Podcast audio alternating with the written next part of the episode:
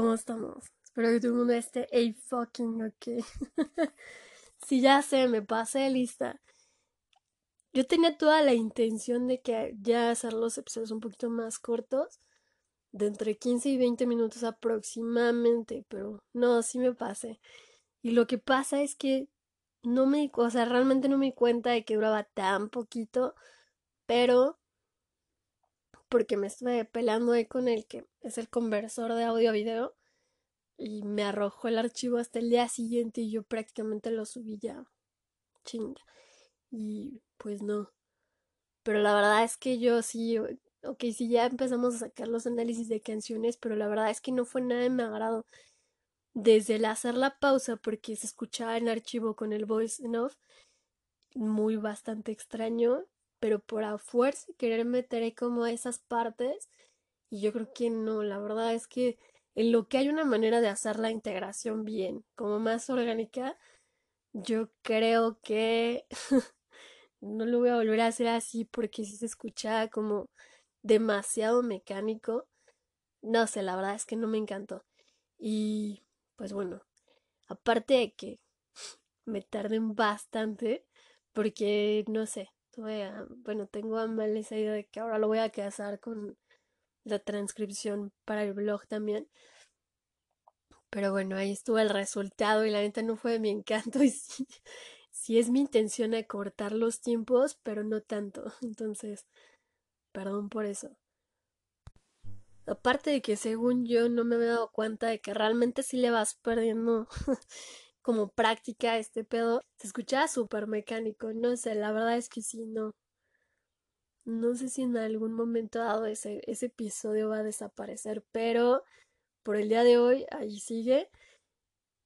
Yo creo que no para martirizarme y que aprenda a hacer bien las cosas, pero es como una lección. Pero hoy es el final de temporada, se queda la cuarta temporada por fin yo no sé qué pedo tengo yo con acabar las cosas, que ay, por fin ya vamos a empezar la otra.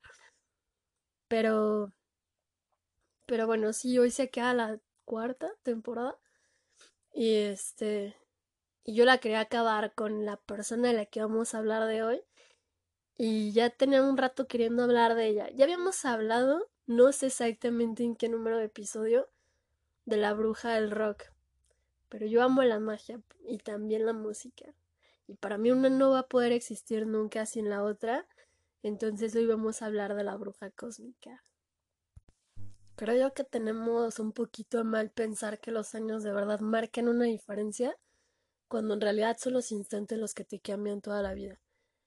Lo digo personalmente porque lo he constatado una y otra vez a lo largo de los muchos o pocos años que tenga. Y este, y como dije, ya tenía esta intención de hablar de ella, pero lo quería hacer como de un punto de vista más cercano, más como si fuera más personal. Y para mí los visuales o documentales o eso me ayuda mucho para tomar la perspectiva de la, del entorno de esa persona o de esa situación o lo que sea y de la persona en cuestión como en sus propias palabras no nada más en las entrevistas que hace sino cosas que también dice o qué material que logran a, recopilar de la persona en cuestión porque es su voz, o sea, no es como quererle dar una interpretación, es la persona, ¿no? Y hubo uno que me resultó asquerosísimamente familiar.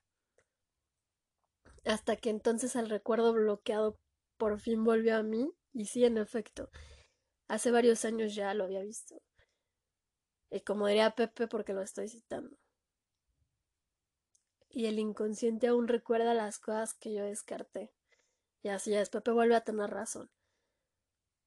Pero el caso es que sí me alcanzó a dar esa perspectiva que yo estaba buscando para poder hablar de ella de la forma en la que lo quería hacer.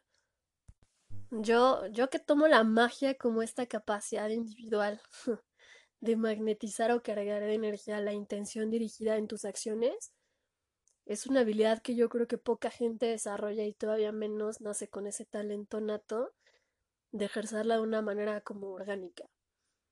Y sí, ahorita ya se logra con otro tipo de técnicas, pero que a veces es relativamente más cercano o lejana, dependiendo de la capacidad de cada quien de mantener un enfoque y la determinación para seguir fijando tu intención sin desviarte. Entonces, imagínate que son los sesentas y supuestamente la brecha de género todavía era aún más pronunciada que en la actualidad, os digo supuestamente. Aún así tú vas a un festival de música y escuchas esta voz ultra potente de un blusero en toda norma atrapado en el cuerpo de una chica de Texas que aparte trae una presencia como ninguna otra. Es como entrar en trance para darte cuenta de que ya caíste en su magia, te ha magnetizado y ahora entiendes como toda su energía y la vibra que emana, claro, ahora todo te hace completo sentido.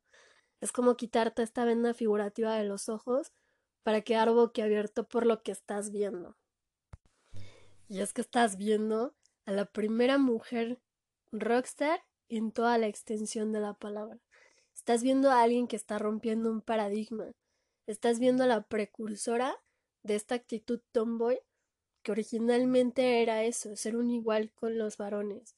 Entonces, estás viendo a la primera mujer rockstar en probar el concepto original del mundo del rock que estaba reservada para los varones hasta entonces. Y entonces en ese momento comprendes por qué la llamaban la bruja cósmica. Bueno, eso y porque la segunda banda que tuvo se llamaba Cosmic Blues Band. Pero no nos adelantemos, vámonos por partes. Yo creo que mi primer acercamiento con esta leyenda realmente fue por formar parte del pseudo infame Club de los 27, que yo también tengo mi teoría para ese tema en particular, pero ya vamos a hablar de eso en otra ocasión. Pero esa fue la primera vez que yo supe de ella. Pero te vas metiendo tanto en sus infinitas capas de este mundo que terminas por sumergirte hasta que te rebasa y ya no puedes asomar la cabeza. El caso es que terminé de alguna u otra forma escuchando su material y queriendo saber un poquito más de ella. Y es que carajo, no todos los días alguien no logra dejarme con la boca abierta. Desde su presencia hasta su energía y la capacidad de proyección que tenía y esa voz no. Detrás de esta leyenda yo creo que hay una persona con un talento brutal para el cual ya fue diseñado. Para impactar a tanta gente con esa magnitud que en un periodo relativamente corto de tiempo logró inmortalizarse, inmortalizarse potencializando realmente esta relevancia infinitamente. Y es que, güey, si esto no es un tipo de magia, entonces no sé qué más puede serlo. Esto va muy de la mano con que la teoría de destrucción del tiempo que prueban que mientras más brille algo, menos será su durabilidad tangible para trascender y permanecer sin estar. Ya sé, voy con mis cosas, pero bear with me. La mejor forma de volverse inmortal sin poner en riesgo la capacidad de trascender. Y no hablo de trascender de una forma de impactar, porque eso ya lo hizo, pero realmente lo hablo de una forma de trascender en otro plano. Es como poder dejar una imprimación sin realmente tener que comprometer el que tú puedas avanzar. Pero esto viene acompañado de este gran contrapeso que te pone en ese equilibrio. Entonces es cuando el concepto de que tu peor enemigo eres tú se vuelve palpable. Bueno, esta leyenda del rock mejor conocida como Jan, Lynn Joplin nació en 1943 en una pequeña localidad de Texas llamada por Arthur Jefferson, de una familia conservadora. Sintió que nunca perteneció a ningún lugar, entonces es la clase de cuando la chica problema en realidad no lo era, solo una chica buscando su lugar en el mundo, y cuando por fin tuvo a bien largarse de ahí, terminó regresando al poco tiempo en un estado bastante descompuesto por el abuso de drogas. Estuvo en su natal Texas hasta que sufrió de un desamor y decidió que era hora de marcharse nuevamente, topándose con lo que sería el inicio de su destino casi por accidente. Mientras salía con alguien que estaba formando parte de una banda, recibió esta invitación de participar con una banda y todos quedaron sorprendidos por esa potente voz y la personalidad que poseía. Ella solía escuchar blues, pero fue hasta entonces que se percató que se podía dedicar a eso de manera profesional. Y si así es, estoy hablando de cuando se unió a Big Brother and the Holding Company, esta banda de rock psicodélico originaria de San Francisco, y fue con ellos en una presentación de Monterey Pop Festival, en donde se dio a conocer. Fue con esta banda donde empezó a ver realmente qué tan lejos podía llegar en esta industria. Sacó dos álbumes de estudio junto con ellos, antes de que las diferencias fueran insostenibles. De alguna manera esta banda pone un poco el freno a las adicciones, pero estaban llegando a este punto en donde ya no se podían entender. Fueron perdiendo esos roles y las aportaciones se fueron tornando dispares. Entonces, cuando se separa de ellos, forma Cosmic Blues Band, también banda rock psicodélico, pero fue durante este periodo donde comenzó a abusar nuevamente de las drogas y terminó en muy mal estado. Cada vez era más evidente que estaba afectando hasta la manera en la que se presentaba. Terminó tomándose un descanso y retirándose a Brasil, en donde conoció a su pareja de ese entonces y se mantuvo limpia durante todo ese periodo hasta que regresó a San Francisco. Una vez que regresa a San Francisco, le proponen formar parte de Full Tilt Boogie Band, y es con esta banda con la que realmente grabaría su último y póstumo álbum, que se llama Pearl, que se publicó seis semanas después de su fallecimiento en 1970. 60, perdón. Y sí entiendo por qué alguien que tiene tanta luz a cuestas tiene ese equivalente de sombras. Es lo que decía ya. No es que estuviera tratando de ganarse la aprobación de nadie, creo que siempre estuvo buscando la suya propia y nunca la obtuvo. Cuando hace el documental hay una parte cuando le preguntan a sus compañeros de esta última banda y dicen era una bestia en el escenario, pero realmente ya no comprendía por qué los compañeros de su banda podían tener esa parte familiar separada de su trabajo y ella cuando terminaban, pues terminaba sola, ¿no? Era el caso de alguien que amaba lo que hacía, pero no quién era. Y a veces como en la bruja del rock, tu oscuridad puede pesar bastante más de lo que eres consciente. Y esto no tiene nada que ver con tu talento o capacidad de hacer las cosas, porque entre sus logros está haber entrado al Rock and Roll Hall of Fame en 1995 obtener un lugar en la lista de las 100 mejores mujeres del rock de VH1 en 1999, formar parte de las 100 mejores artistas de todos los tiempos en el 2004 y formar parte de los mejores cantantes de todos los tiempos en el 2008 hasta que por fin en el 2013 obtiene su estrella en el Paseo de la Fama y sigue formando parte de los músicos con mayores ventas en Estados Unidos. Así que por talento realmente no paró. Es esta paradoja en donde tu contraparte pesa a veces más de lo que la gente puede llegar a ser consciente.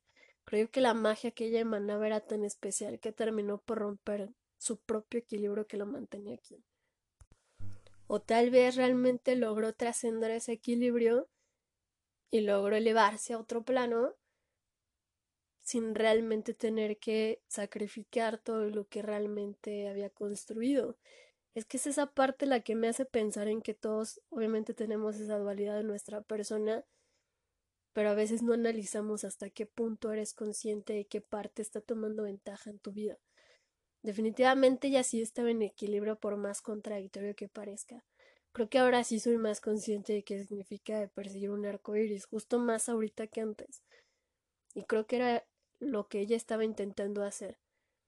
La ambición de ella residía en conseguir algo que no puede alcanzar. Con una parte del documental en donde ella dice justo que su ambición estaba en el amor, amor que buscó a lo mejor en alguien más o en algo más, pero realmente nunca obtuvo de sí misma. Sin duda esto decir que la bruja es muy especial es quedarse corta para la primera rockstar de la historia.